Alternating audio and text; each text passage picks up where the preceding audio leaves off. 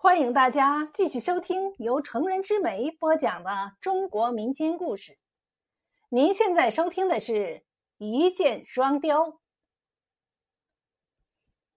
在一个伸手不见五指的漆黑的夜晚，一个梁上君子悄悄的来到了一个深深的巷子里。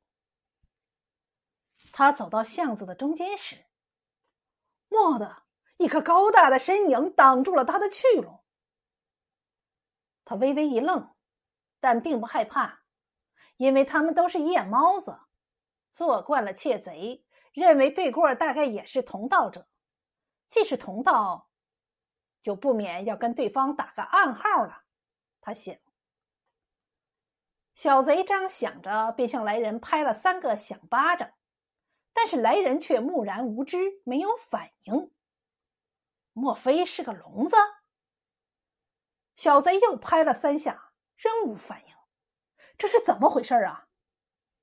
为了识别对方的庐山真面目，他壮着胆子在多宝袋里取出了个八蓬伞，拔去伞头，迎风一晃，瞬时燃起了火折子。他举着火光把来人一照，几乎把他吓个半死。这人是什么模样啊？只见他身高一丈六尺开外，头上戴一顶黑麻纱烟筒大帽，身穿黑布长衫、黑布长裆叉裤，腰上系了一根草绳，光脚板上穿了一双多耳麻鞋，一副漆黑的面孔，除了一张红嘴唇，耳朵鼻子都是墨黑墨黑的。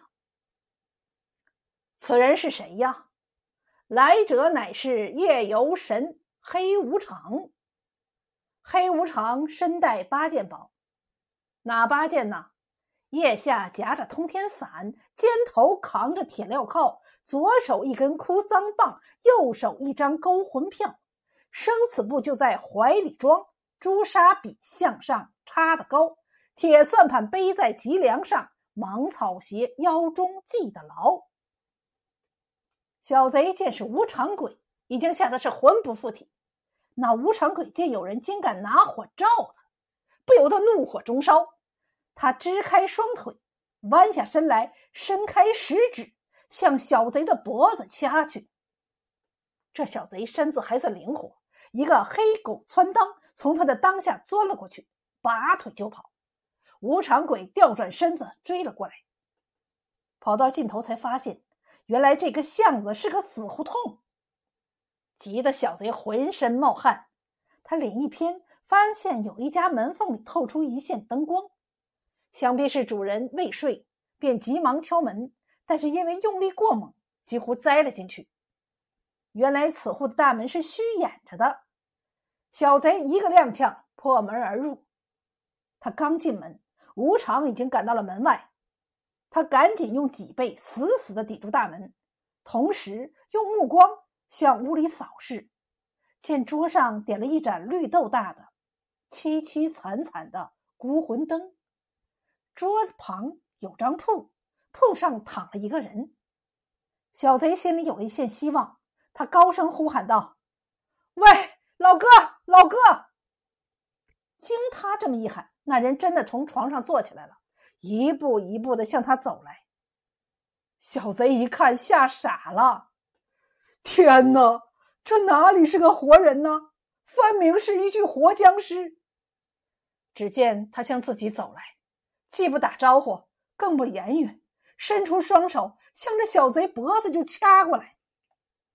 前有僵尸索命，后有无常追魂，小贼首尾难顾，腹背受敌。看来是非死不可了，难逃一命啊！